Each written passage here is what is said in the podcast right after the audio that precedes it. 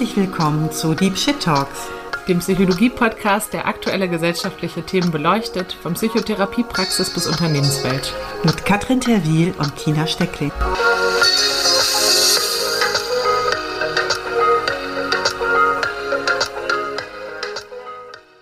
Hallo Tina. Hallo Katrin. Wie immer starten wir mit unserer therapeutischen Einstiegsfrage. Worüber würdest du heute gerne sprechen? Genau, heute möchte ich über ein Herzensthema sprechen. Es geht heute um die therapeutische Abstinenz. Das klingt jetzt erstmal, als würde es um Alkohol gehen, aber die therapeutische Abstinenz heißt, dass der Therapeut, die Therapeutin keine privaten Sachen erzählt. Dass die therapeutische Beziehung ein Raum ist, in dem es vor allem nur um die Klientin und den Patienten geht. Und genau, da wollen wir uns heute mal ein bisschen äh, anschauen, was gibt es da für Herausforderungen, was gibt es da vielleicht auch für Erfahrungen und ja, bin mal ganz gespannt, wohin uns das führt. Und wir haben schon gesagt, dass wir vielleicht auch, wie wir das in vielen anderen Folgen machen, nochmal so einen Exkurs in die Arbeitswelt machen könnten. Auch, äh, was bedeutet Abstinenz eigentlich äh, für Führungskräfte, nachdem wir das für die therapeutische Beziehung besprochen haben. Also wie viel Privates gebe ich als Führungskraft preis? Aber das ist sicherlich eher ein Schwenk dann in der Folge. Wobei das natürlich auch das Grundsätzliche darin, wenn ich in einer asymmetrischen äh, Beziehung bin, also asymmetrisch heißt, dass das Machtverhältnis einfach asymmetrisch ist, da einfach eine bestimmte Verantwortung mit einhergeht, darauf eher zu achten und diese Verantwortung eben bei der Person liegt, die mehr Macht hat. Da kann man dann vielleicht auch schon mal direkt an der Stelle das noch ein bisschen genauer definieren. Also, wenn wir von asymmetrischer Beziehung sprechen, heißt das jetzt nicht, keine Ahnung, die Therapeutin ist stark und kompetent und die Patientin ist irgendwie äh, dumm und abhängig. Es geht einfach um die Beziehungskonstellation, die ebenfach ist, dass die eine Person, die von sich preisgibt, ganz viel auch, ähm, ich sag mal so, schützendes, vielleicht auch eine bestimmte Masken, bestimmte Verhaltensweisen, die sonst im Alltag so ein bisschen auch vielleicht verletzbare Seiten verbergen, darauf verzichten soll und im Gegenzug die therapierende Person dafür sorgt, dass diese Person da geschützt ist, wenn die sich da so zeigt, äh, verletzbar macht, vielleicht auch ein bisschen nackt macht. Und wie gesagt, in anderen Lebenssituationen könnte das anders sein, aber es geht eben um diese ganz spezielle Beziehung innerhalb so einer Therapiekonstellation, beziehungsweise, wenn wir es jetzt halt aufweiten, in einer, wo es eben so ein unterschiedliches Machtverhältnis gibt. Ja, man könnte ja eigentlich direkt, also ich weiß nicht, ob das schon zu weit wird, aber fragen, wieso ist das denn sozusagen überhaupt dann wichtig, dass es so asymmetrisch ist? Also, ne, wenn, warum, warum erzählt da nicht einfach die Therapeutin auch was von sich und zack, ist es nicht mehr asymmetrisch? Genau. Ich muss vorweg sagen, ich habe mich mit dem Thema therapeutische Abstinenz ziemlich intensiv auseinandergesetzt. Also ich fand das Thema therapeutische Beziehung eh schon immer total spannend. Und diese spezielle Facette, also ähm, die therapeutische Abstinenz, die ist mir so im Kontext von Social Media dann nochmal ähm, spezieller ins Bewusstsein gerückt beziehungsweise gab es da so besondere Herausforderungen. Ich habe vor ein paar Jahren selber einen Instagram-Account eröffnet, äh, also einen Therapeutinnen-Account und habe dann ähm, festgestellt, dass es da so besondere Herausforderungen gibt. Dazu äh, werde ich dann später auch noch ein bisschen mehr erzählen. Auf jeden Fall habe ich dann ähm, damals auch mitgekriegt, dass die Umsetzung in dem Thema bei äh, KollegInnen sehr unterschiedlich ist und dass es irgendwie noch gar nicht so richtig einheitliche Standards und ähm, Orientierung gab, so in der Zeit, diese hohen ethischen Anforderungen unseres Berufs da so hin umzusetzen. Und dann habe ich mich mit ein paar KollegInnen zusammengetan und dann haben wir ähm, ja so Orientierungspunkte ähm, und Reflexionshilfen entwickelt und ähm, also so eine Art Leitfaden und den dann auch veröffentlicht. Meine geschätzte Kollegin Jana Heimes, meine Co-Autorin, ist psychologische Psychotherapeutin im Richtlinienverfahren Tiefenpsychologie und sie hat eine Privatpraxis auch in Berlin. Ja, und mit dem, was sie sagt, nähert sie sich vielleicht auch schon zu einem guten Teil der Antwort auf deine Frage. Zur Frage nach der therapeutischen Abstinenz würde ich gerne einfach aus unserem Buch zitieren. Social Media Profile in Psychotherapie, Beratung und Coaching, in dem wir uns ja auch ganz intensiv mit der Frage nach der therapeutischen Abstinenz und deren Anwendung in den sozialen Medien beschäftigt haben. Und zwar ähm, lautet es da, TherapeutInnen tragen durch die auf sie gerichteten Hoffnungen und das ungleiche Machtverhältnis in der therapeutischen Arbeitsbeziehung eine ganz besondere Verantwortung für die sich ihnen öffnenden Menschen. Die Abstinenzregel will sicherstellen, dass diese besondere, sensible Beziehung von therapeutischer Seite aus nicht dafür genutzt wird, eigene bewusste oder unbewusste Bedürfnisse auf Kosten der PatientInnen zu befriedigen. Damit der therapeutische Raum ein sicherer und geschützter bleiben kann, in dem sich PatientInnen mit all ihren Emotionen und Fantasien anvertrauen können, muss sichergestellt sein, dass TherapeutInnen diesen nicht aus anderem Antrieb nutzen, als die PatientInnen in ihrer individuellen Entwicklung zu unterstützen und damit ihrer professionellen Aufgabe gerecht zu werden. Also nochmal kurz gefasst, Abstinenz in der Psychotherapie bedeutet, dass das therapeutische Setting klar begrenzt ist und einzig der Besserung der Patientinnen dienen soll. Andere Wünsche und Motive auf Seiten der Therapeutinnen, die der Behandlung schaden könnten, müssen außen vor bleiben. Zitiert nach Mertens. Was Jana da erklärt, ist, dass es ganz wichtig ist, dass äh, die therapeutische Beziehung diese Stunde, in der man sich äh, begegnet, nicht dafür genutzt wird, um andere Bedürfnisse der Therapierenden zu befriedigen. Also an der Stelle merkt man, dass es da um einen Schutz geht. Vor allem es ist manchmal schwer zu vermitteln, weil es quasi ein Paradox ist. Gerade die Distanz, die so gehalten wird, dass man ne, also niemals privat befreundet sein wird oder nicht in anderen Rollen sich begegnet, außer dieser und diese, also diese Grenzen so sehr streng bewacht werden. Das ist eigentlich die Grundvoraussetzung dafür, dass es überhaupt so nah werden kann. Denn das, was ich in einer Therapie teile, ist ja extrem offen und da kann es ja sehr sich sehr nah anfühlen, auch jemanden, das sich so zu selbst zu offenbaren und seinen Schmerz oder seine Zweifel oder seine Unsicherheiten zu zeigen.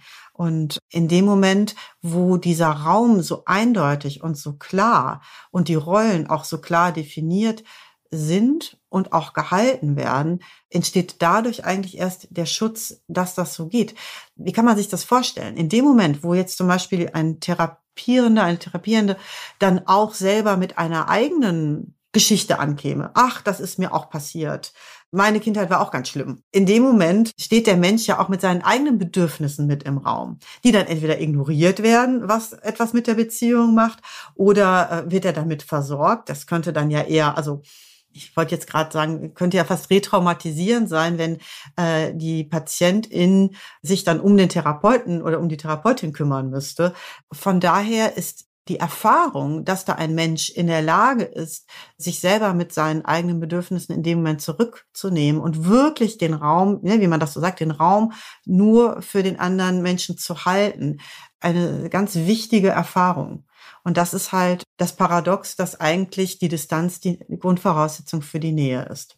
Hat das Sinn gemacht? Ja, ja, total. Ich habe mich gerade gefragt, wie habe ich das denn früher erklärt, als ich noch eine eigene Praxis hatte. Und ich glaube, ich habe auch gesagt, wissen Sie, wenn wir jetzt hier einfach so ein normales Gespräch führen würden, dann hätten Sie doch wahrscheinlich auch die Sorge, wann ist es denn eigentlich zu viel? Wann müsste ich mal wieder die Frau Terwiel fragen, wie es ihr geht? Und wenn ich dann auch noch sage, mir geht's heute nicht so gut, äh, was würde das mit dem Gespräch machen? Ähm, und äh, also das ist ja schon in Freundschaften schwierig. Ja, wann nerv ich? Wann ist es zu viel? Ähm, wann genau darf ich jetzt reden? Und wann? Und ne, wenn je mehr ich über jemanden weiß und weiß, ja, also da weiß ich nicht, jemand, da ist, da ist gerade die Mutter schwer krank im Krankenhaus oder so, dann würde ich vielleicht gerade nicht erzählen, dass ich heute Stress auf der Arbeit hatte. Und na, habe dann immer gesagt, das ist am Ende ähm, einfach ein ganz anderer Deal. Hier geht's nur um sie. Ne? Und deswegen ist das auch, brauchen sie da auch kein schlechtes Gewissen haben, weil das ist genau die Abmachung Ne, und, und die Grenze ist nicht, die Grenze ist nicht, also wir müssen uns den Raum nicht aufteilen, der ist ganz klar für Sie da. Äh, das, der, die Grenze sitzt äh, nur ähm, sozusagen in der, in der Uhrzeit, ja, dass wir, dass ich äh, mir Mühe gebe, die Stunde genau pünktlich zu beenden. Und auch das zum Schutz, ja, damit ich hier nicht als Jurymitglied sitze und entscheide, wer darf überziehen und wer nicht, sondern das ist so ne, ganz klar definiert und dann, also muss man sich auch keine, nicht, nicht fragen, warum ist jetzt heute überzogen worden und beim nächsten Mal nicht. Also solche Dinge sind klar. Es ist auch klar, dass ich nicht um Mitternacht zu erreichen bin. Das kann ja bei einer Freundin anders sein. Aber dafür ist diese eine Stunde oder diese 50 Minuten äh, ganz klar nur äh, auf eine Person gerichtet. Genau, und es ist abgegolten mit dem Honorar. Es ist eine Arbeit sozusagen, es ist ein Arbeitsbündnis und es ist eine Dienstleistung auch an der Stelle, die dann auch ohne ein schlichtes Gewissen oder ohne, dass man sich das als aus der Patientinrolle dann hinterfragen muss, ja, ist das jetzt zu viel oder nicht? Und das in Anspruch nehmen kann und sich zumuten darf, sogar soll. Und äh, das wird natürlich allein in dem Moment schwierig. Ich finde, das ist schon ein gutes Beispiel. Wenn ich jetzt zum Beispiel keine Ahnung. Also kann ich vielleicht auch mal so einen kurzen Bezug zum Social Media zeigen. Wenn jetzt eine Patientin, Klientin auf Social Media sieht, Therapeut XY sagt, ach, ich bin so müde heute, es ist doch ganz schön anstrengend, so viele äh, Klienten oder so viele Patienten an einem Tag zu sehen. Ne, wer kennt das nicht? Und ja, die Patientin mit dem Abendtermin sieht das vorher. Es kann natürlich gut sein, ne, dass dann der Impuls eher kommt, oh, dann möchte ich jetzt heute nicht noch anstrengend sein. Vor allem, wenn das dem Bewältigungsmodus oder so einem inneren Schema der Person eh entspricht, vielleicht ist eher Menschen recht zu machen oder auch eher so zu versorgen, dann äh, sagen, ah, bin ich vielleicht heute eher unterhaltsame, äh, nette Patientin. Und das ist halt ungünstig. Und in dem Moment, wo das quasi auch noch außerhalb der Sitzung passiert, ist das dann halt wahnsinnig schwierig, dann noch irgendwo noch eine Übersicht darüber zu haben, ne, was diese Einflüsse machen könnten. Von daher ist es halt nicht unproblematisch. Das heißt ja nicht, dass nicht Therapeutinnen auch müde sein dürfen und das nicht auch mal sagen dürfen. Aber in dem Moment, wenn ich nach außen trete und das steht oben drüber, ich bin hier in meiner therapeutischen Rolle unterwegs, dann ist es halt, denke ich, sehr wichtig auch, dass Menschen Vertrauen daran fassen können, dass man sich dessen bewusst ist und das bewusst einsetzt und auch bewusst kommuniziert und im Hinterkopf hat, was es auslösen kann weil das eben an der Stelle so heikel ist. Es gab noch einen Punkt, den ich wichtig fand. Du sagtest, ne, es entlastet die Patientin, äh, den Patienten davon, selber so die Grenzen da so irgendwie erspüren zu müssen oder sich dann irgendwie ne, doch noch um den Therapeuten, die Therapeutin zu kümmern. Es ist auch wichtig, damit es hilfreich ist, dass wir außerhalb des Systems der PatientInnen bleiben. Also, dass wir nicht ein Teil des normalen äh, alltäglichen Gefüges sind, sozusagen, sondern dass es so ein, ein Ort ist, der irgendwie außerhalb stattfindet, weil der konsequenzlos ist dann. Weil es dann, was da stattfindet, wenn jetzt jemand, der sich vielleicht immer eher konfliktvermeidend verhalten hat, auf sehr wenig positive innere Erfahrung zurückgreifen könnte, dass es auch funktionieren kann und dass nicht sofort alles kaputt geht, wenn man mal in die Konfrontation geht. Und wenn wir dann in der Therapie dazu einladen, vielleicht mehr in die Selbstbehauptung zu gehen, ist es unglaublich wichtig, dass es da erstmal konsequenzlos ist, dass man es da erstmal ausprobieren kann, dass es, eher, wenn da was schief geht oder wenn sich da sozusagen den Fuß ins Ungewisse setzt, dass es einfach von Sicherheit umrahmt ist. Und das wäre es natürlich nicht, wenn es da Verbindungslinien in das eigene Privatleben gibt. Wenn zum Beispiel, keine Ahnung, die Klientin eine starke Meinung auf einmal vertritt und dann steht aber die Therapeutin mit ihrer eigenen privaten Meinung auf einmal entgegen und sagt, nee, das finde ich aber politisch jetzt falsch oder so. Und das entspricht jetzt nicht meinen Werten. Und das wäre ähm, an der Stelle einfach nicht hilfreich. Was ja nicht heißt, dass man nicht auch eine bestimmte Haltung haben kann, natürlich auch mit bestimmten Werten. Ich meine, ne, Katrin, wir beide äh, stehen ja auch ne, für so Werte wie Inklusion und äh, eine gewisse Art von Gerechtigkeit, die so mit Diversity-Themen einhergeht und so weiter. Da machen wir ja auch keinen Hehl draus. Es wäre aber etwas anderes, wenn man dann in so eine appellative Rolle geht. Also wenn man so sagt, deswegen finden wir, müssen jetzt alle die und die Partei wählen, da und dahin demonstrieren gehen und so weiter. An der Stelle wird es problematisch. Gut, aber jetzt führt das vielleicht auch schon so ein bisschen zu weit. Also ein, ein weiterer Aspekt, äh, warum die Abstinenz quasi fachlich als wichtig erachtet wird, kommt eher aus der Psychoanalyse oder ich sag mal aus einer Richtung Psychoanalyse, Tiefenpsychologie. In der Analyse ist es, äh, geht es ganz viel darum, dass PatientInnen die Möglichkeit haben, ihre eigenen inneren Erfahrungen und Bilder auf den Therapeuten, die Therapeutin zu übertragen und das da sozusagen zu reinszenieren. Und da erzählt jetzt die Hanna nochmal was dazu, wie das dann auch methodisch und fachlich an der Stelle dann wichtig ist. Ich bin Hanna, ich bin Tiefenpsychologin in eigener Praxis in Münster. Zum Thema Selbstoffenbarung in der Tiefenpsychologie hm, lässt sich sagen, dass wir eigentlich versuchen, möglichst wenig von uns zu erzählen, weil wir uns erhoffen, dass wenn wir ein nach Möglichkeit hm, ja unbeschriebenes Blatt Papier für die Patientinnen sind, äh, diese auf uns ihre Themen übertragen können. Das heißt, wenn also jemand zum Beispiel hm, eine Schwierigkeit mit der Mutter hat, dass das Thema Mutter und die Wünsche an die Mutter auf uns übertragen werden können und wir dann mit dieser Übertragung arbeiten können. Wenn ich nun aber als vollständige Person sehr stark in Erscheinung trete, dann ähm, ist diese Übertragung so nicht mehr möglich. Ich persönlich handhabe das aber so, dass ich finde, dass es schon wichtig ist, dass man ein bisschen menschlich erscheint. Das heißt, ich beantworte Fragen, die mir gestellt werden, ähm, zumindest äh, knapp äh, durchaus. Ich würde jetzt äh, zum Beispiel Fragen nach Partnerschaft nicht so eingängig beantworten, aber manchmal lässt es sich auch nicht vermeiden. Das heißt, als ich zum Beispiel ein Kind bekommen habe, war natürlich klar, äh, dass es da ein Kind gibt und mit hoher Wahrscheinlichkeit auch eine Partnerschaft. Und äh, dann muss man da einen Modus für sich finden. Ich finde es aber, wie gesagt, auch wichtig, als Mensch vor meinen PatientInnen zu sitzen und nicht als ähm, ein völliges Neutrum.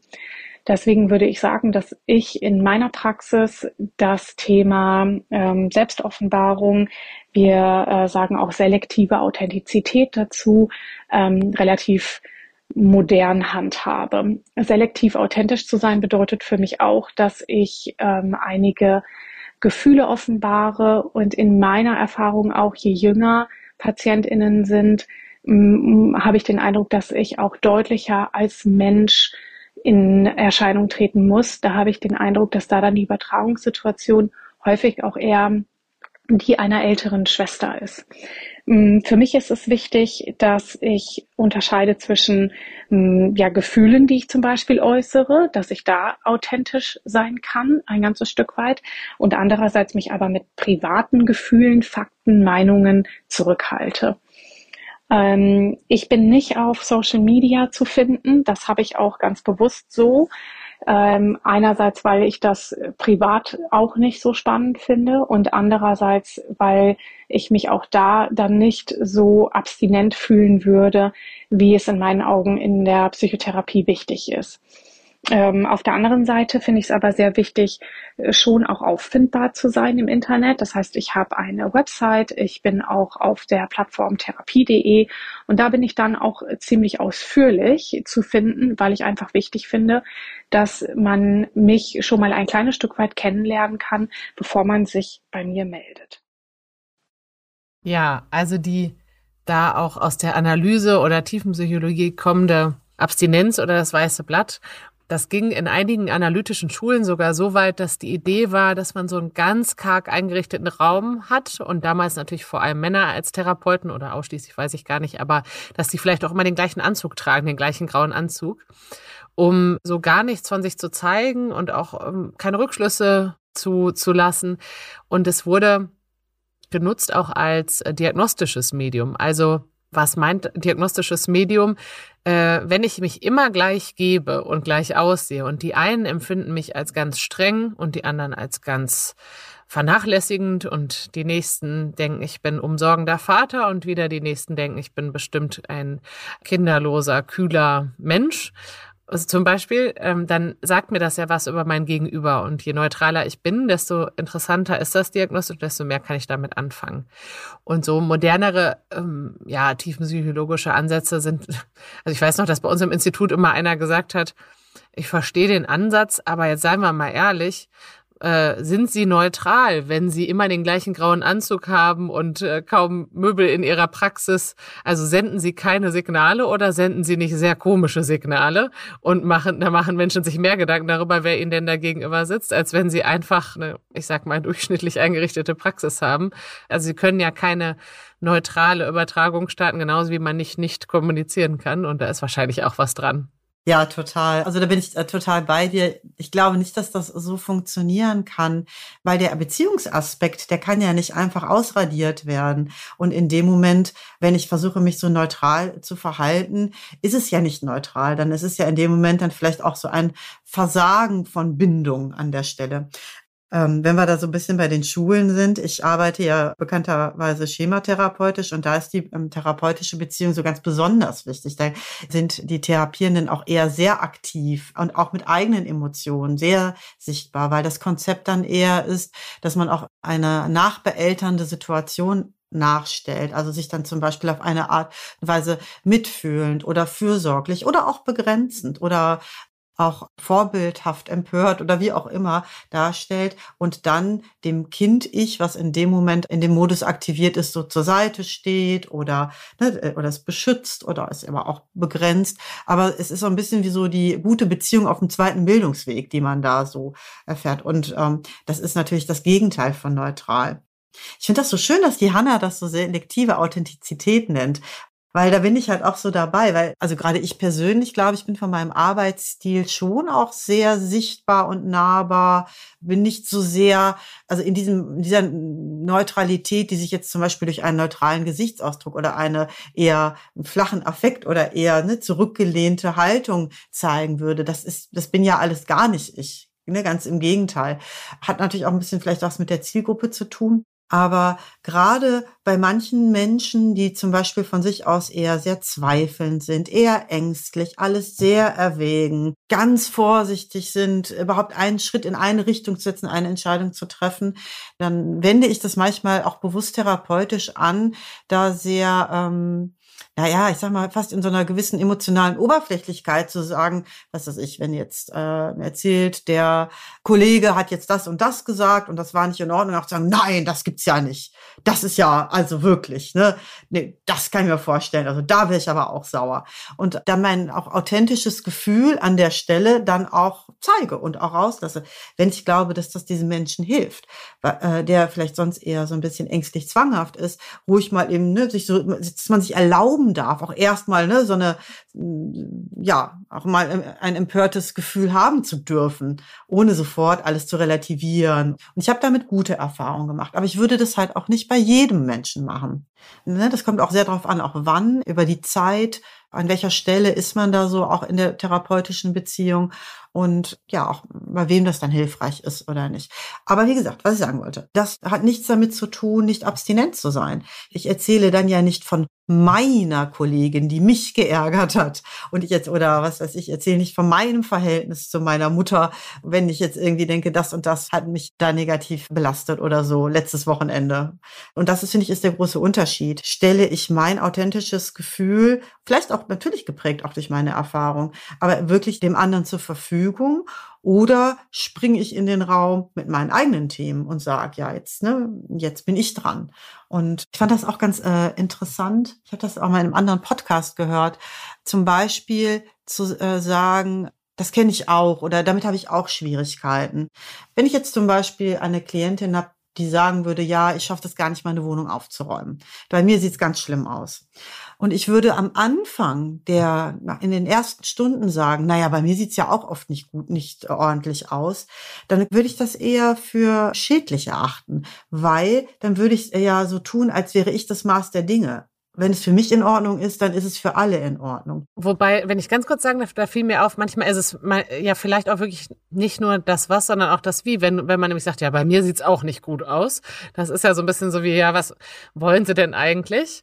Ne? Wenn man aber vielleicht sagt, ähm, ach, wissen Sie, ich wollte wollt nur mal einwerfen, da müssen wir jetzt nicht weiter drüber sprechen, aber ich wollte nur mal einwerfen. Ich weiß nicht, ob das für Sie wichtig ist aber das Thema kenne ich total gut und da sind sie wirklich nicht alleine mit. Oder kenne ich gut oder ich kenne ne, viele, für die das ein Thema ist. Also vom Ton kann ja auch der gleiche Satz auch nochmal andere Dinge bedeuten, fällt mir gerade so auf, als ich zugehört habe. Absolut, aber finde ich aber auch vor allem vom Zeitpunkt. Ich finde, bevor man äh, dieses äh, dieses Feedback gibt oder sich da mit der eigenen Meinung, Erfahrung, wie auch immer mit einbringt, braucht es vorher erstmal lange Zeit Raum, wirklich zu verstehen, was es für den anderen bedeutet. Und dann kann diese Selbstöffnung äh, zu früh eher den Raum so klein und zumachen. Und aber ich sag mal zehn Stunden weiter, wo es vielleicht eine, Situation ist, äh, ne, wo auch eher ja so eine, eine, eine positive, sichere Beziehung Beziehung schon gewachsen ist und in dem Moment eigentlich, ne, wenn man den positiven Übertragungsgefühl man ja auch ein bisschen arbeitet, ne? dass man dann so gesehen wird als jemand, der das sein Leben vielleicht so ein bisschen auf der auf der Kette hat, dann zu sagen und ich äh, kenne das aber auch. Mir war das auch schon mal unangenehm, dass es dann auch sehr hilfreich sein kann. Aber wie gesagt, Fingerspitzengefühl und Timing an der Stelle viel wichtiger als geht das wohl oder geht das nicht.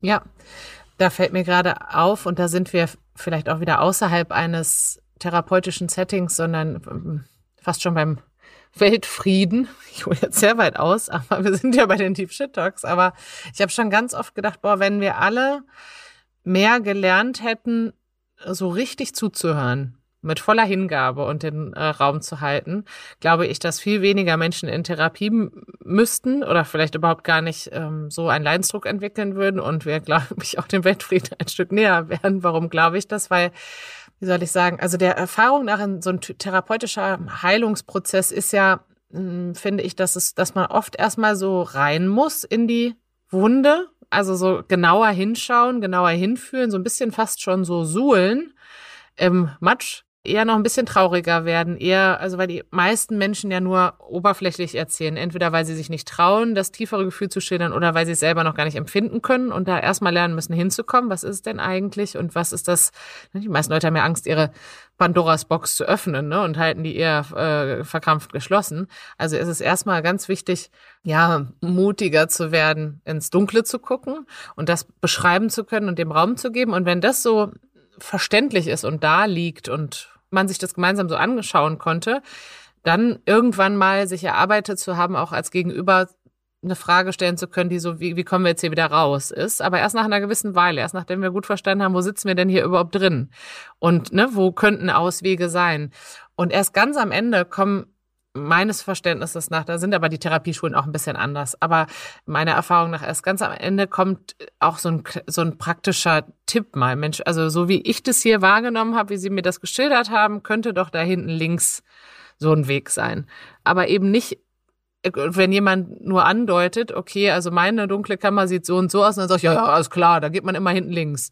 Also das alleine hat, hat ja auch einen Schaden. Und da habe ich zuletzt einen Podcast gehört von Simon Sinek, der bei wie heißt das, Stephen Bartlett, also im, in A Diary of a CEO war und gesagt hat, boah, wir müssen dringend mehr auch für Freunde lernen, Sitting in the Mud with me zu tun. Also so einfach da zu sein und nicht über sich selber erzählen und nicht sofort einen blöden Tipp geben. Ich brauche oft keinen Tipp. Ich habe schon viel hingekriegt in meinem Leben, aber sonst bleiben wir alle sehr einsam irgendwie, also in unserem Gefühl. Also wer kann wirklich mit dir ins Gefühl einsteigen? Und ich finde, dabei hilft ja die therapeutische Abstinenz auch sehr.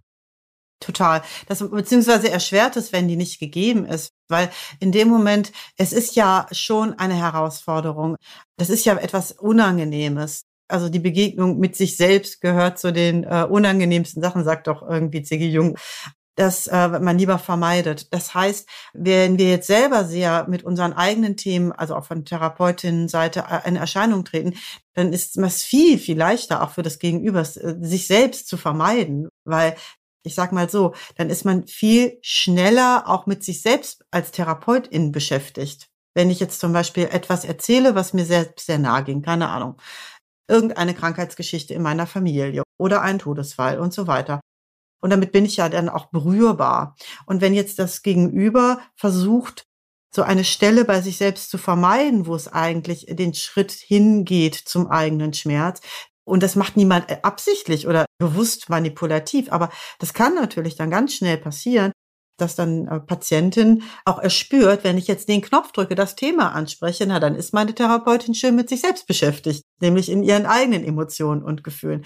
Also je nachdem, wie ähm, bedrohlich sozusagen der emotionale Drache ist, der da in der Ecke lauert, wird das dann auch genutzt. Und dann wird es halt wirklich schwierig, wenn man sich dann zum Beispiel da emotional miteinander verstrickt, sich die Therapeutin dann noch irgendwo selber vielleicht irgendwo gekränkt fühlt in dem, weil es eben ein vulnerables Thema ist, dann ist es wirklich super schwer, da wieder rauszukommen und den, den Raum wieder sicher zu machen. Das heißt, die Therapeutin macht es sehr viel leichter für die Therapeutin, den Raum zu halten, wenn sie da nicht mit äh, wirklichen eigenen emotionalen Anliegen spricht. Wenn ich ähm, einmal noch kurz eine Sache anmerken darf, wir haben ja schon öfter so Themen gehabt, also zum Beispiel beim Thema ähm, Rassismus, sensibles Arbeiten in Therapie und Wirtschaft, haben wir ja auch gesagt, muss man eigentlich als Therapeutin oder als Therapeut schon alles selber erlebt haben. Und ich finde, in dieser Folge merkt man, das kann sogar auch schädlich sein oder schwerer. Ich finde, das ist keine Kontraindikation, äh, aber es kann, also ich weiß auch, dass einige Kolleginnen, wenn sie gerade ganz frisch selber Mutter geworden sind, ne, auch gesagt haben, ich kann bestimmte Fälle nicht mehr annehmen. Also Tod eines Kindes oder so, es geht im Moment nicht. Da bin ich, ob ich will oder nicht, zu sehr mit mir selber beschäftigt. Also manchmal kann das auch gut sein, äh, etwas noch nicht in dem Detail erlebt zu haben. Und eine Sache ist mir mal passiert, mir ist mal, ich hatte früher ein Pferd und dann war eine Patientin, die auch ein Pferd hatte in Therapie. Ich habe nie erzählt, dass ich ein Pferd habe, aber dann stellte ich so ein paar Fragen und habe dann so ein, zwei Fachbegriffe benutzt, irgendwas mit Paddock und Trab und sie so, ach, Sie haben auch ein Pferd, oder? Und dann fand ich ganz lustig. Also das war eine Selbstoffenbarung einfach durch die Art, wie ich gefragt oder nicht gefragt habe. Und dann äh, habe ich natürlich das auch bejaht, weil noch schlimmer als unüberlegte Selbstoffenbarung ist ja ein Invalidieren oder irgendwie Lügen oder Menschen irgendwie dann zu sagen, nein, nein, nein, das haben sie sich eingebildet. Der Otto Kernberg, einer der bekanntesten Analytiker, äh, der, den habe ich mal einmal in Live gesehen. Ich glaube, der saß ja, Charité in Berlin in, zu einer Vorlesung. Der sagte, ja, wenn mal was passiert, was eigentlich total unprofessionell ist, an Gefühlen oder an Verhalten, und dann wird man gefragt, das ist auch der Moment, sich selbst zu offenbaren und sagte als Beispiel, wenn jemand sagt, haben Sie mir etwa gerade in den Ausschnitt geguckt? Ich das ist natürlich die Frage, ob das jetzt so ein schönes Beispiel ist, aber er meinte, das ist der Moment, wo er dann sagen würde, das haben Sie richtig bemerkt, irgendwie, was machen wir jetzt damit? Oder, oder ja, das ist in der Tat gerade passiert. Wie geht's Ihnen damit? Weil er meinte, was hilft das? Immer zu sagen, nein, nein, ne? Oder sind Sie heute, geht's Ihnen nicht gut?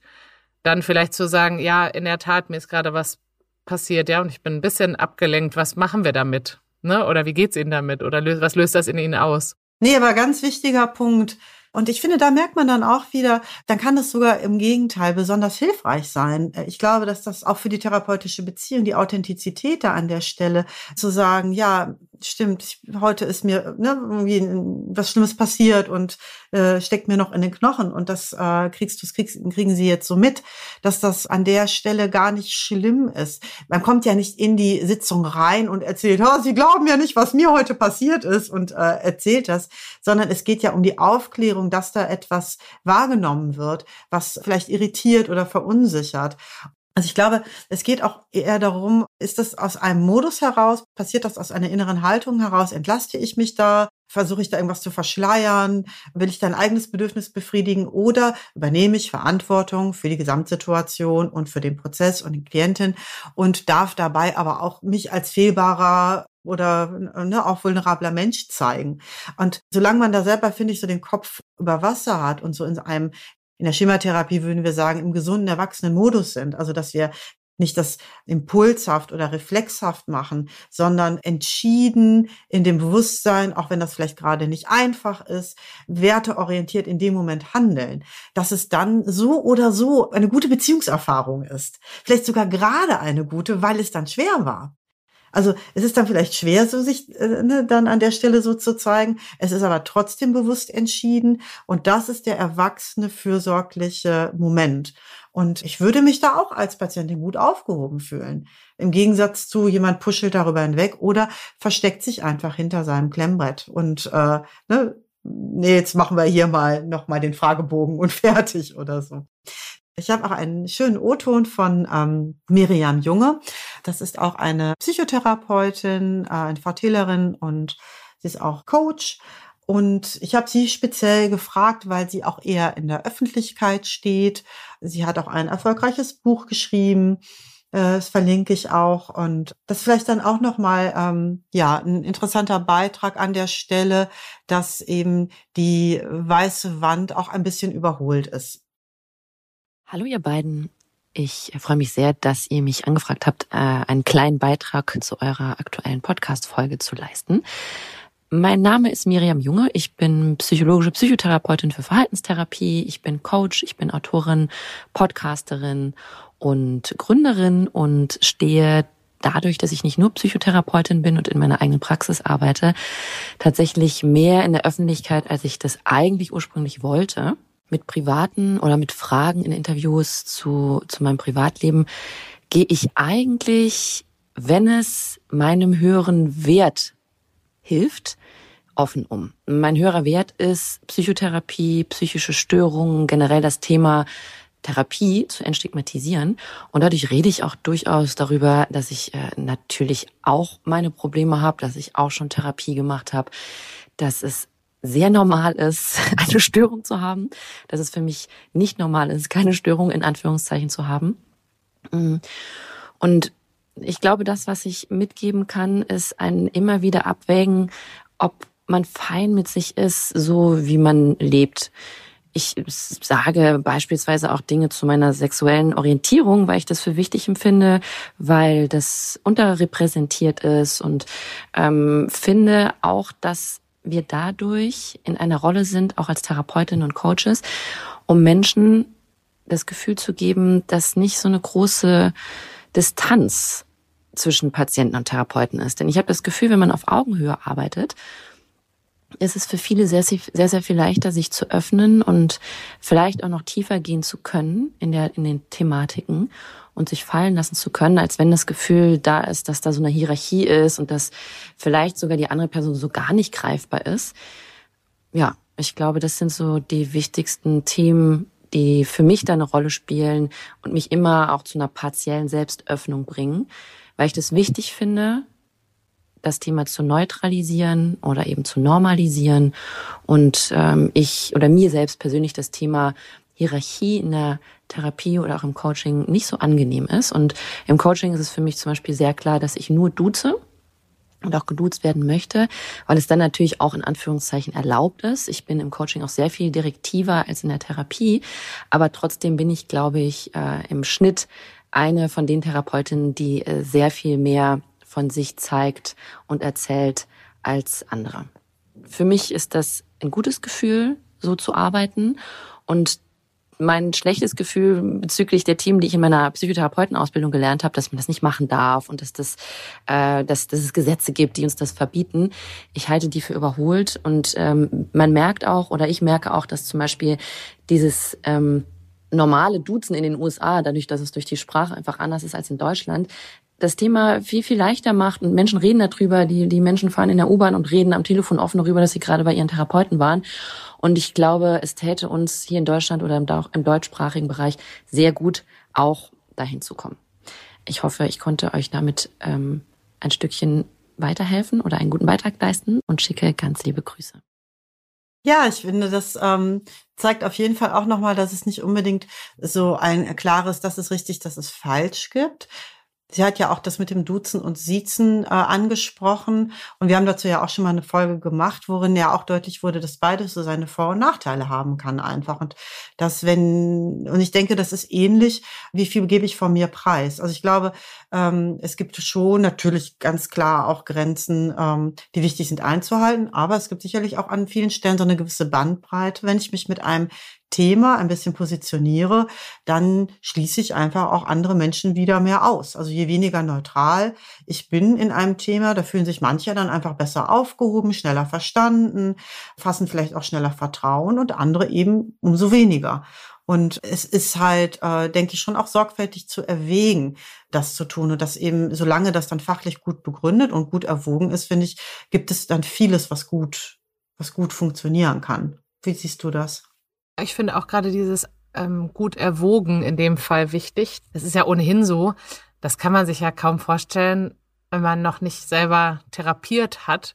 Dieses, also jetzt auch mein Wechsel in die Wirtschaft als Führungskraft hast du ja auch irgendwie so mehrere Rollen und Dinge im Kopf. Aber was man ja lernt in der Psychotherapie ist, im Gespräch zu sein, gleichzeitig sich noch zu überlegen, wohin sollte das Gespräch führen, bestenfalls um hilfreich zu sein und dann noch so eine Metaebene darüber, als würde man so über dem Gespräch schweben und sich immer mal fragen, was passiert denn da gerade? Wofür ist das ein Beispiel? Wofür könnte das stehen? Das nennt man dann ja auch in der Übertragung arbeiten und das muss man dann noch mal so mit so einer Vogelperspektive sich angucken und eben bewusst das Ganze zu tun, auch wenn man auf Social Media ist, halte ich für eine, für eine sehr wichtige Sache. Und jetzt möchte ich noch mal eine Lanze für dein, also euer, äh, aber auch dein Buch brechen, was da wirklich eine ganz große Reflexionshilfe ist. Also bei der Frage, äh, wie kann ich mit, mit, mit Likes umgehen, wie kann ich mit Privatnachrichten umgehen und, und, und, weil Dinge, die wir alle auch in der Psychotherapieausbildung gar nicht gelernt haben, also ich jedenfalls nicht, da tauchte das nicht auf und liegt ja auch daran, dass viele Menschen, die dann Supervision anbieten und einen fortbilden, ich sag mal blöd, ganz klassische Praxen haben mit einem, mit einem Kassensitz. Das heißt, sie müssen gar keine Werbung machen. Die Praxen sind voll, da geht's nicht um Marketing oder SelbstzahlerInnen, sondern ja, das ist kein Thema und das ist heutzutage ja anders. Entweder weil man ein gewisses Marketing braucht, um eine Privatpraxis zu füllen oder weil man vielleicht noch eine zusätzliche eine Mission hat, so wie wir beide. Ne? Wir machen das ja auch solche Gespräche hier. Äh, ich meine, das ist ein netter, net, nettes Nebenthema, wenn sich dann mal jemand meldet und sagt, ich hätte Lust irgendwie bei dir ein Training zu buchen, Katrin, oder bei dir ins, äh, in die Therapie zu gehen, Tina. Aber vor allem geht es ja um eine Mission und das war ja auch das, was die, was die Miriam gerade sagte, ne? Also dass das ein zweiter Grund sein kann, sich zu zeigen. Aber jedenfalls das Buch eine, eine totale Reflexionshilfe, wenn man sich fragt, was heißt denn bewusstes Entscheiden?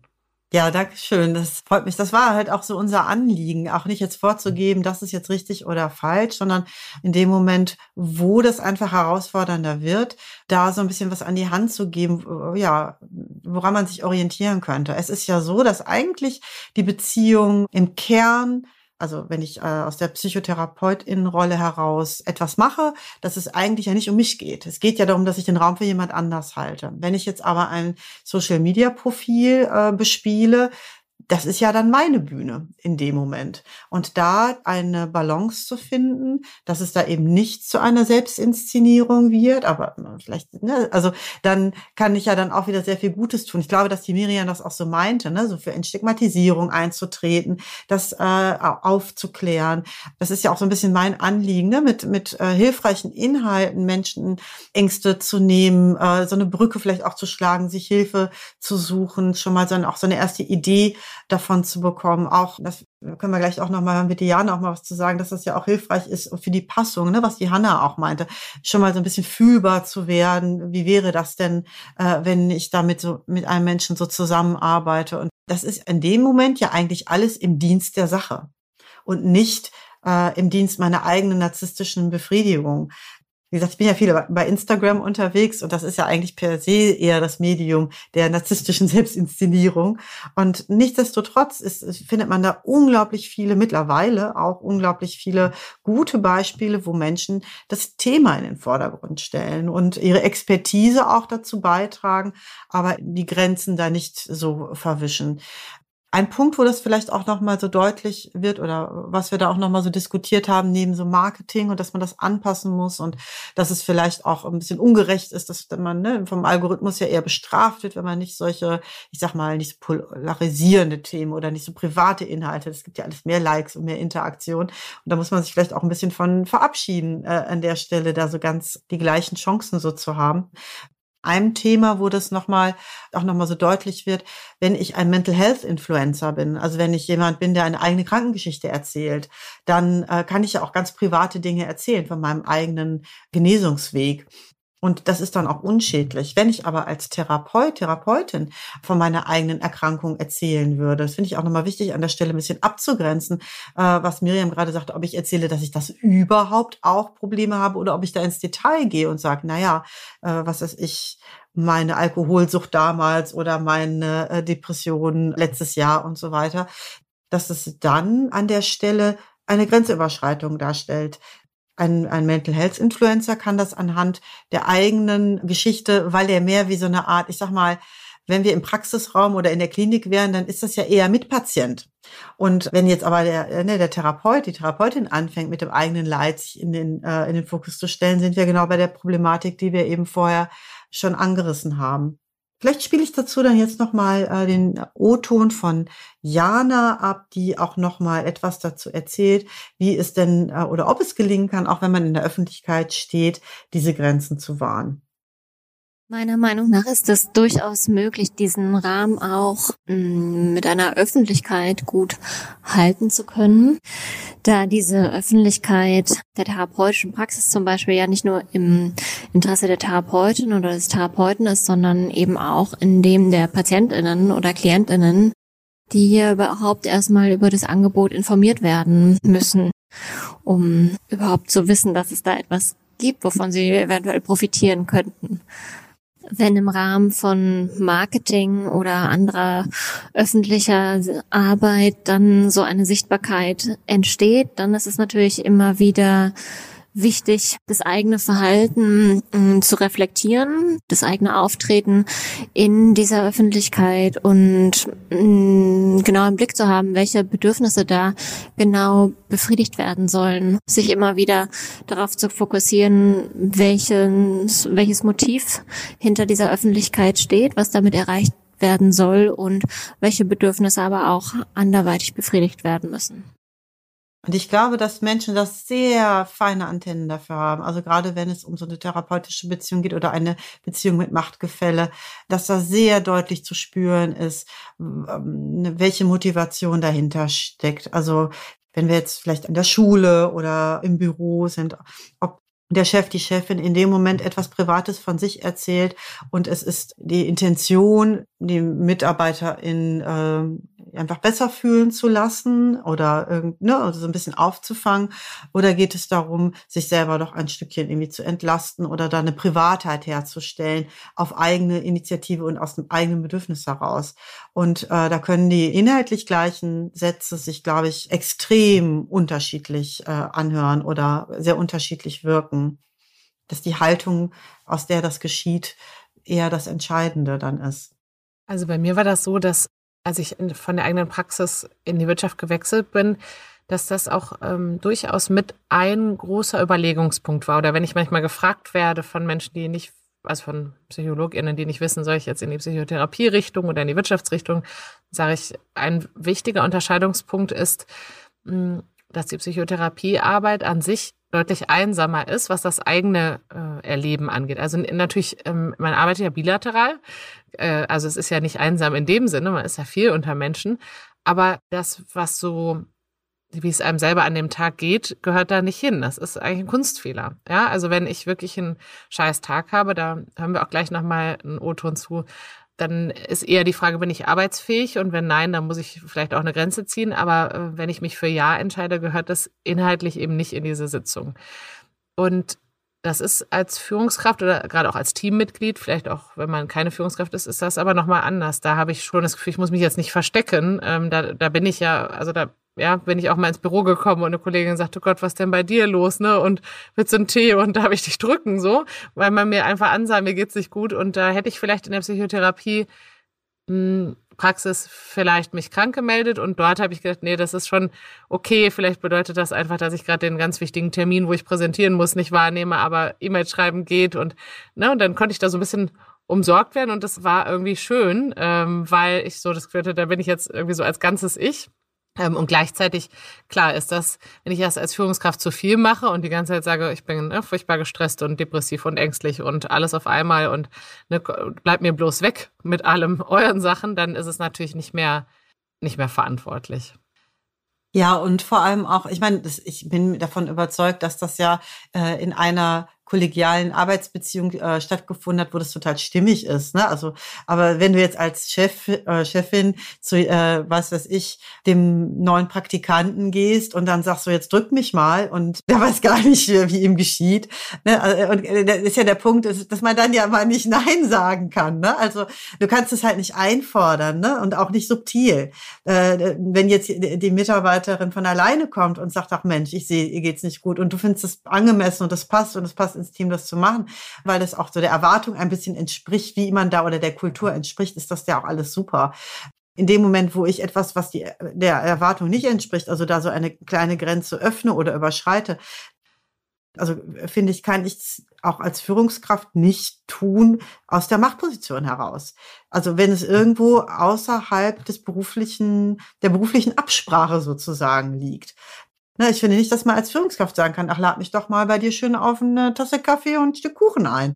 Ja, und selbst wenn ich eingeladen werde, ist vielleicht auch da nochmal eine Frage, ist das nicht auch gefährlich? Ich denke gerade, vielleicht können wir das auch auf unseren Themenspeicher schreiben, nochmal so, ich sag mal, Machtmissbrauch oder auch sexualisierte Gewalt in Arbeitsbeziehungen oder in Machtbeziehungen. Ich meine, therapeutisch ist das sicherlich auch kann das auch vorkommen, aber gerade auch ähm, äh, ja in der in der Wirtschaft sich mal so anzuschauen, ist eigentlich äh, ein Flirt zwischen Vorgesetzter und äh, Mitarbeiter oder so ist das wirklich so schlimm und, äh, und oder äh, nicht und, und und ab wann und wie kann man damit umgehen? Das finde ich eigentlich auch nochmal ein spannendes Thema, so ähm, sexualisierte Gewalt und Konsens und wo fängt das eigentlich an?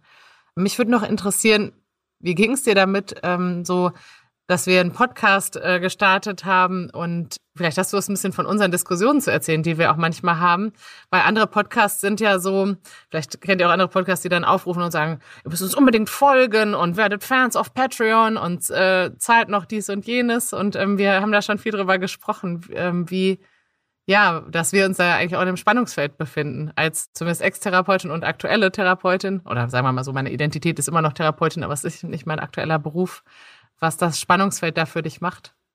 Also ich merke, dass ich das unproblematisch finde, solange wir eben hier so inhaltlich uns fachlich austauschen und natürlich werde ich da auch sichtbarer, als wenn ich das nicht täte. Ne? Also natürlich äh, kriegt man ja auch mit, was sind so meine Werte oder meine Interessen durch meinen, auch allein schon ne, durch meinen Sprachgebrauch oder ne, da werde ich natürlich, bin ich auch präsenter und ich sehe das auch tatsächlich nicht ganz unproblematisch. Dass, äh, ich denke, das kann auch stören, wenn man mit mir zusammenarbeitet und sich das gleichzeitig anhört. Das würde ich jetzt nicht grundsätzlich empfehlen. Ich kann mir aber auch vorstellen, dass es auch hilfreich sein kann, dass jemand mich jetzt hier schon mal so eben mitbekommt, schon ungefähr weiß, wie ich so bin und das für die Passung eigentlich eher vorteilhaft sein kann. Also ne, so Vor- und Nachteile. Ich bin an der Stelle sehr aufmerksam, wenn es um ein drittes Interesse geht. Also ich, ich finde das sehr wichtig, die Beziehung als Therapeutin zu Patientin, Klientin, aber auch zu zukünftigen Klientinnen zu schützen. Und sogar ist wichtig, dass welches Bild ich äh, davon abgebe von so einer Beziehung, auch das zu schützen. Vor allem, dass es dann nur um die Bedürfnisse der Klientin, der Patientin geht. Und da, sobald dann die eigenen Bedürfnisse mit reinkämen, und das kämen sie ja, wenn ich jetzt appellativ sage, geht alle am Sonntag auf die Demo, denn das ist ganz wichtig, oder promotet unseren Podcast da und da, macht das so und so, dann drehe ich da was um und das finde ich problematisch. Ist ja auch der Grund, warum ähm, es gibt ja ein paar bekannte Podcasts, wo quasi so Live-Therapie gemacht wird, ne? wo in wo Live-Fälle besprochen werden. Und das ist ja auch immer so ne, das rote Tuch, wenn wir sprechen. Und ähm, da habe ich mich letztens wieder mit jemandem drüber unterhalten, der so meinte, aber es ist doch Konsens irgendwie. Das können doch, sind doch erwachsene Leute, die können das doch unterschreiben. Und äh, das ist ja genau das, was du sagst. Vermeintlich geht es da um den Patienten, die Patientin. Oh, und, und eigentlich ist das Interesse ja ein, ein Marketing, ein, ein fast schon was Schaulustiges, ne?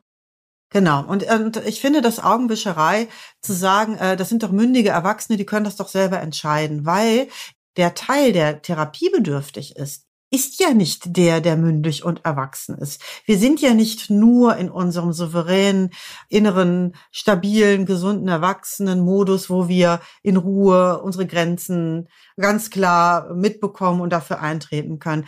Äh, und wenn ich mich mit einem Thema in ein therapeutisches Setting wende, da ist ja eher zu vermuten, also ich meine, dass man da ja eben nicht so souverän ist sondern dass es da Bereiche gibt, auf die habe ich vielleicht selber noch nicht so Zugriff. Das sind vielleicht auch innere verletzte Anteile, verunsicherte äh, Anteile und wo ja auch, also die Asymmetrie und auch eben eine gewisse Abhängigkeit gerade am Anfang der therapeutischen Beziehung einfach mal Fakt ist. Auch genauso finde ich das äh, schwierig zu sagen, na ja, aber jetzt bin ich ja hier als Podcasterin und gar nicht als, äh, als Therapeutin. In dem Moment, wo ich in meiner beruflichen Rolle nach außen trete, zeichnest du ein Bild davon, wie Psychotherapie ist und dir hören Zukünftige zu und, und, und. Richtig. Und wenn ich da ein Bild davon gebe, dass das, ja, eigentlich geht's ja schon so ein bisschen irgendwie um die Patientin, aber irgendwo geht's jetzt auch ein bisschen um mich und äh, kann das denn hier irgendwie mal jetzt für meine Interessen auch noch dienen, dann gebe ich dieses Bild ab. Und ich denke, dass das Schaden anrichtet. Was Menschen eher entmutigt. Gerade äh, Menschen, die dann vielleicht eh, also ne, es sind ja nicht wenig Menschen, die auch Probleme mit Grenzen haben, die Grenzüberschreitung erlebt haben, die äh, sich vielleicht eher um die Bedürfnisse der Eltern kümmern mussten und nicht um die eigenen. Für die es vielleicht auch irgendwo normal ist, dann da Ja zu sagen, weil die es auch schon immer getan haben. Aber gerade wenn dann der Ort und der Mensch, wo es eben dann anders sein soll, wo du dann die korrigierende Beziehungserfahrung machen sollst, wenn du sie da dann nicht erlebst, finde ich, ist der Schaden doppelt und dreifach. Wir haben da einfach Verantwortung. Und von daher, finde ich, muss man da sehr sorgfältig mit umgehen und kann sich nicht darauf ausruhen, dass man sagt, man hat mit erwachsenen Menschen zu tun. Entschuldige fürs Unterbrechen, aber es geht ja eben auch um den Leidensdruck, den man ausnutzen würde. Also zum Beispiel, warum äh, ist Organspende nicht einfach so erlaubt oder warum ist das so streng reguliert? Weil es dafür relativ, ne, also wenn man dafür viel Geld zahlt und, und das dann unreguliert lässt, dann ist das ein Ausbeuten von Menschen in finanziellen Notlagen und Konsens von Menschen in psychischen Notlagen ist eben genauso vorsichtig zu handhaben. Wir haben ja auch noch, äh, noch einen weiteren O-Ton, ne?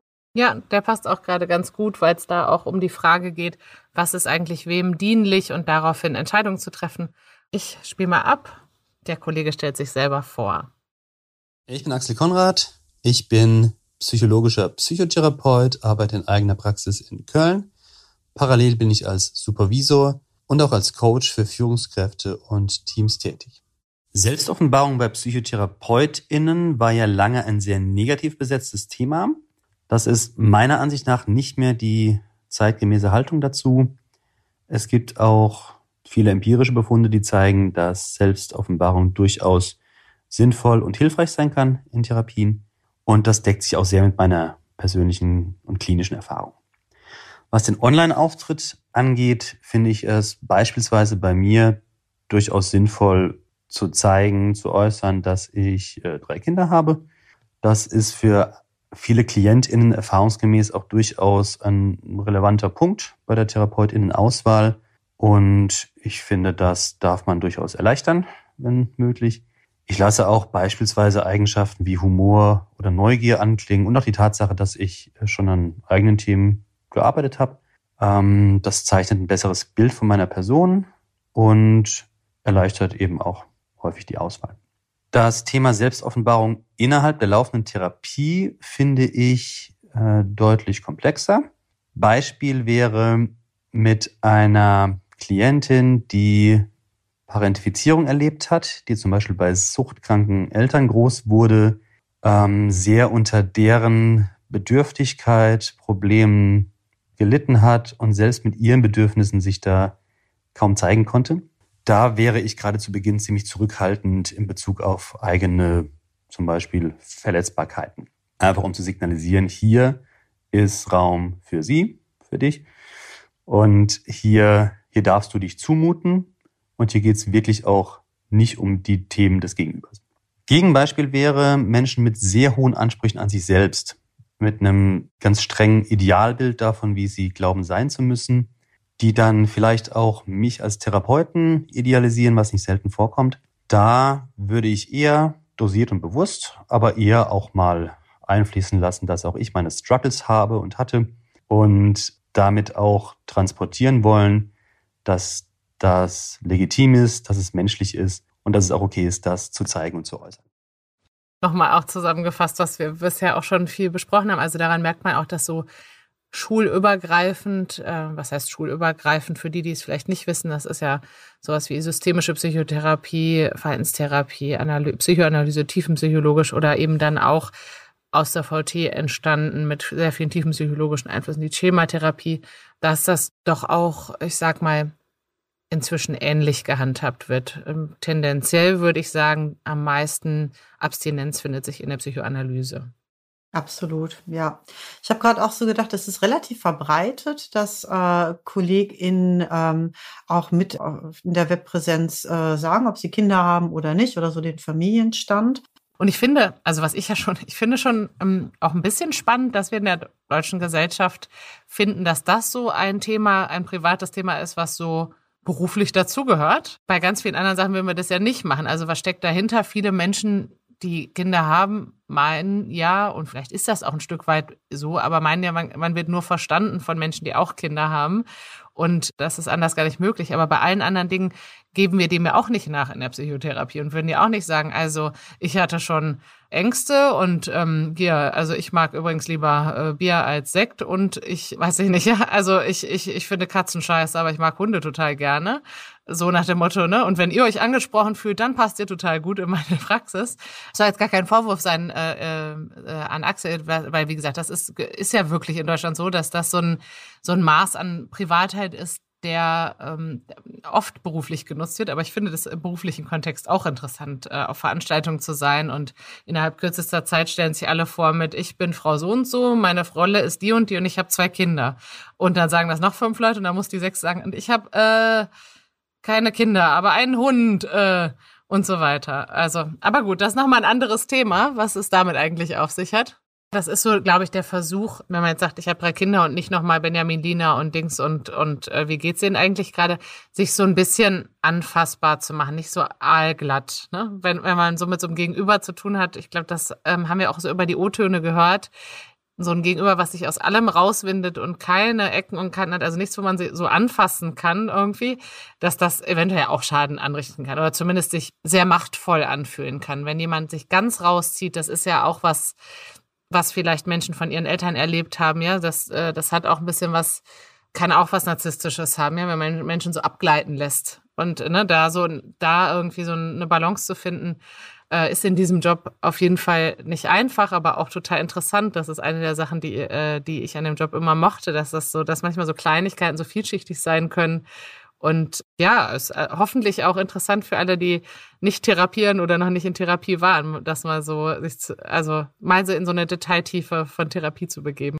Und vielleicht können wir ja auch noch so ein bisschen mitgeben für ähm, Klientinnen, Patientinnen, wenn sie äh, selber, also dass man vielleicht auch so ein bisschen im eigenen ähm, Gefühl und Gespür auch trauen kann, wenn sich das gut anfühlt, dass äh, es zu einer Selbstoffenbarung äh, von TherapeutInnenseite kam, dass das nicht automatisch immer schlecht sein muss, aber dass es auch, wenn es das Gefühl hat, oh Mensch, da ne, geht es jetzt hier eigentlich noch um mich oder das fühlt sich nicht gut an, das auch äh, zu markieren, anzusprechen. Ja, absolut, das anzusprechen und zu klären äh, oder notfalls zu wechseln oder auch mal sich gegebenenfalls sogar an eine Fachaufsicht zu wenden, weil es ist wirklich äh, nicht angedacht, dass jemand die halbe Stunde über seine eigenen Themen redet. Und auch solche schwarzen Schafe gibt's selten, Gott sei Dank, aber auch das gibt's und das äh, gehört dann in den Bereich, ist nicht mehr so okay.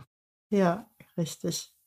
Gut, so, dann kommen wir zum Ende. Ja, dann kommen wir zum Ende. Schön war's und wir freuen uns auf die nächste Folge. Das tun wir. Bis dann. Bis dann. Tschüss. Tschüss. Das war's also von uns für heute. Mehr von Katrin gibt es bei LinkedIn und bei katrin-terwil.de. Und mehr von mir zu lesen gibt es bei soulmates.berlin und folgt mir gerne bei Instagram. Da bin ich Soulmates Berlin ohne Punkt dazwischen. Dann bis zum nächsten Mal.